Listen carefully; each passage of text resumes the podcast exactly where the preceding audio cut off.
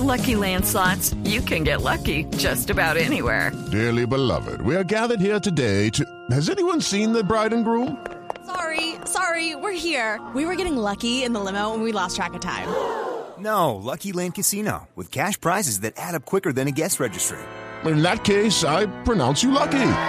Play for free at LuckyLandSlots.com. Daily bonuses are waiting. No purchase necessary. Void where prohibited by law. 18 plus. Terms and conditions apply. See website for details.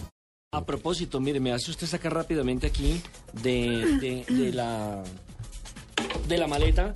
Ahora que usted ha estado hablando precisamente Sí. del aeropuerto y eso, encontraron o comenzaron a fabricar el auto volador, ¿sabía? ¿Así? Sí, se llama el PAL Rayita B, un fabricante holandés cuyas siglas en inglés significan vehículo terrestre y aéreo personal, acaba de finalizar con éxito las pruebas de su auto volador. Aquí tengo la foto y vale la pena tuitearla.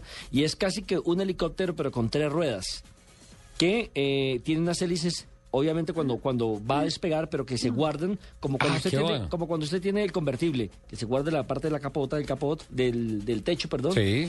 Así mismo sucede con este auto volador. Oye, interesantísima esa nota. Nelson, eh, el, el gran problema, el santo grial, por así decirlo, del tema de los autos voladores ha sido la carrera de despegue. Todo el espacio y toda la energía que se necesita para que el vehículo alcance una velocidad suficiente para que se genere la sustentación y pueda volar. Pero si arranca así a- en ah, desplazamiento vertical con unas hélices y todo esto y después se despliegan, se guardan y luego para aterrizar me imagino que se despliegan, me parece que se da un paso muy importante en este tema. Pues buena, buena por lo menos la investigación y la fabricación por parte de esta fa- de este de este prototipo holandés. En tierra este prototipo funciona como un deportivo, no solo por su poder de aceleración, sino también por su tren de rodaje de tres ruedas y un sistema de inclinación que le da a la carrocería y que le permite tener una agilidad de una moto en un momento determinado. En el aire se comporta como un helicóptero gracias a un rotor autogiratorio y a una hélice trasera que le da velocidad de avance. Para despegar necesita tan solo una recta de 165 metros de largo y según la empresa puede aterrizar a muy baja velocidad y en espacio reducido. La velocidad máxima de este PAL rayita V es de 180 kilómetros por hora. ¿Así? Sí, en tierra como en aire. Es decir, tiene un buen despliegue, ¿eh? 180, pero no es tan rápido. 180 kilómetros por hora. Sí, Bueno, en el sí. aire me parece... Sí, y brinda, Sí, no, no es tan rápido, brinda ¿no? una autonomía de 1.200 eh, kilómetros con ruedas apoyadas y entre 350 y 500 kilómetros para poder volar. Lo interesante de este desarrollo es que todos los elementos que se utilizan para volar se pliegan rápida y fácilmente sin afectar demasiado la estética del vehículo cuando está en modo de auto.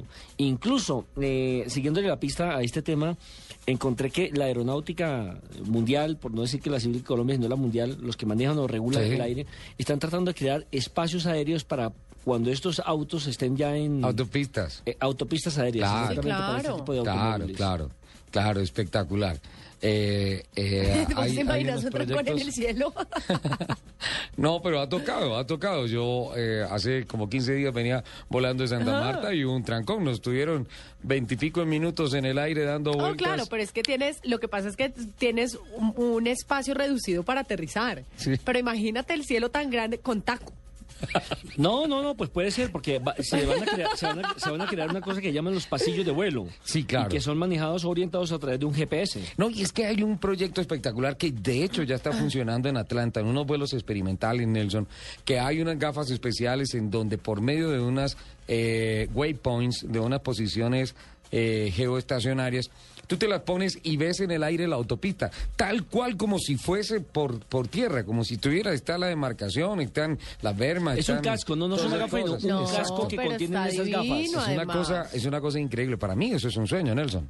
Sí, sí, Para mí aparte, eso es un eh, sueño. es que ese es el sueño de todo el mundo. Desde, desde la, la, eh, Ícaro era el, el que se ponía las alas con, con Ah, la ilusión de volar. se le Sí, sí, sí, derritieron sí, las se le alas. De, derritieron de las esa alitas. época se viene eh, buscando la manera de cómo volar. Mire lo que sucedió hace 15 días aquí en Bogotá con el hombre pájaro, el antioqueño que tiene un Ay, récord mundial sí. y que gracias a esas alas supersónicas Pasó a logró 200 kilómetros por hora sobre el cerro de Monterra- Monserrate. Monserrate. Qué valiente ese señor. Exactamente. ¿eh? Entonces todo el mundo tiene ese Muy sueño valiente. de poder volar. Y ante la congestión que hay en todas las ciudades del mundo por el tema automovilístico, pues esta es una nueva alternativa, me parece. Tener usted su propio, eh, ¿cómo lo llamamos? El autovolador, porque ¿qué otro Sí, nombre le puede autovolador. colocar a...